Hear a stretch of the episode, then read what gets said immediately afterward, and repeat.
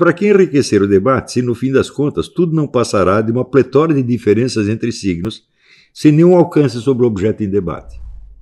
Então, de fato, você vai enriquecendo, surgindo milhares de questões, de ângulos, insights, etc. Isso aqui não tem nada a ver com o problema, e nem com problema nenhum, na verdade. O poder estimulante que seus entusiastas enxergam no desconstrucionismo consiste apenas em fornecer à profissão universitária infinitos pretextos para encher linguista em teses e congressos acadêmicos. Então, nos anos 70, apareceu um sujeito, um autor americano chamado Edward de Bono, e ele escreveu um livro chamado Pensamento Lateral. Pensamento lateral consiste em você examinar as coisas sobre ângulos quaisquer. Mais tarde, o Tchek chamaria a isso paralaxe. Tanto que ele escreveu o artigo 19. O que ele está chamando de paralaxe não tem nada a ver com o que eu estou chamando, é uma coincidência de palavras apenas. E a paralaxe consistia exatamente em examinar quaisquer problemas por ângulos que não tem nada a ver com ele. Eu até sugeri um exemplo para dizer: tem aqui as práticas místicas do mosteiro tal e a conta de telefone do mosteiro. O Tchek pode examinar esse problema, ver qual é a relação. Ele não vai encontrar relação nenhuma, mas no meio do exame vai surgir mil questões, evidentemente. E vai dizer que isso enriqueceu o debate. Sim, enriqueceu o debate com questões que não tem nada a ver com aquilo e que provavelmente não tem nada a ver com nada. Mas se perguntamos para que, afinal, alguém iria querer construir uma geringonça dessas, uma máquina de atrapalhar, o plano perfeitamente racional por trás da loucura aparece com uma clareza sem par. Por que, que ele fez isso? Né? Com seu método, chamemos-lo assim, Jacques Derrida pretendia, no rastro do seu mestre Martin Heidegger, desmantelar toda a onto, ontoteologia ocidental, toda a tradição de conhecimento que vem de Platão Aristóteles até a ciência moderna.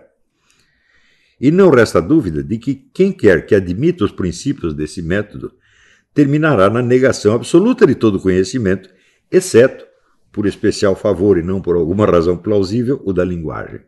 Então, o único conhecimento que nós temos é o da linguagem, porque tudo é apenas linguagem. Fora dela não existe absolutamente nada, e tudo que nós conhecemos é um discurso circular. Os homens estão presos no reino da linguagem, fora da qual nada existe e sobre o qual impera soberano o desconstrutor do universo, Jacques Derrida em pessoa. Como toda pegadinha, o desconstrucionismo contém em si os anticorpos que o protegem contra toda objeção ou análise lógica. O que quer que você diga, o desconstrucionista responderá que não passa de um punhado de diferenças sem correspondência com nenhum objeto do mundo real. Portanto, o que você está dizendo sobre o desconstrucionismo também não tem nada a ver com o desconstrucionismo, porque não passa de uma série de diferenças entre signos. Se você argumenta que esse handicap se aplica também ao próprio desconstrucionismo, achando que com isso você vai ganhar a discussão, ele não hesitará em concordar gentilmente, admitindo que tudo que se diz do desconstrucionismo contra ou a favor são apenas diferenças entre signos, sem nenhuma ligação com o desconstrucionismo enquanto fenômeno ou enquanto conteúdo de consciência. Como o Cavaleiro Negro do Monty Python, o desconstrucionista pode ser retalhado em pedaços pela análise lógica, sem deixar de ver nisso o triunfo de uma teoria que ele próprio exemplifica tão bem. Hum? Preste bem atenção. Tudo que você diz de mim são apenas diferenças entre signos. Hum? E o que eu disser de mim a favor de mim também são diferenças entre signos. Hum? Portanto, não adianta você querer voltar o desconstrucionismo contra ele mesmo. Você desconstruir o desconstrucionismo.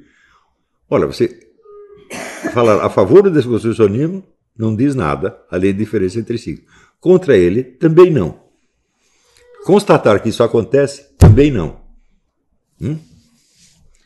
O crítico literário R.V. Young diz que não se espanta de que Derrida, desde sua estreia em 1966 até sua morte em 2004, voltasse a escrever sempre o mesmo livro. Pois afinal, que outra possibilidade teria uma filosofia cujo ideal é não dizer nada? Hum? Porque no fim a conclusão final do Derrida é isso. Ninguém está dizendo nada e eu também não. Nada sobre nada, só diferença entre signos. Já observei muitas vezes que, enquanto os filósofos antigos e medievais constroem edifícios ricos de sentido, nos quais se destacam alguns erros ou absurdidades menores, os modernos, a partir de Bacon e Descartes, fazem exatamente o oposto. No meio de projetos de conjunto notavelmente absurdos ou inviáveis, semeiam observações de detalhe muito valiosas, que muitas vezes servem para dar credibilidade ao restante. Por exemplo, Jacques Derrida não é uma besta, ele pode escrever um estudo sensato sobre qualquer coisa, como de fato escreveu vários. Né? Ninguém negaria valor aos seus estudos sobre Platão e Mallarmé ou das suas críticas ao iluminismo. São morceaux de bravoure, quer dizer, quer dizer, demonstrações de força, espalhadas no meio de um espetáculo idiota, diante do qual seja irresistível recordar a piada do cartunista Jaguar. O filme é uma droga, mas o diretor é um gênio. O desconstrucionismo, é verdade, recebeu muitas críticas de marxistas da velha escola. Acusavam-no de formalismo, do pecado original do pensamento burguês. O pensamento burguês, segundo os marxistas, se caracteriza pela separação entre forma e matéria, sujeito e objeto, etc, etc. Ou seja, você vai separar a forma por abstração mental, e em seguida você vai tratar a forma como se ela existisse substancialmente. Hum? O que é uma crítica perfeitamente fundada. Né? Mas a consciência revolucionária de Jacques Derrida não se deixou abalar por isso. Por que se preocupar com uma infidelidade de detalhe quando seu autor havia acabado de criar o melhor instrumento já concebido para realizar o programa epistemológico inicial de Karl Marx, a, aspas, crítica radical de tudo quanto existe?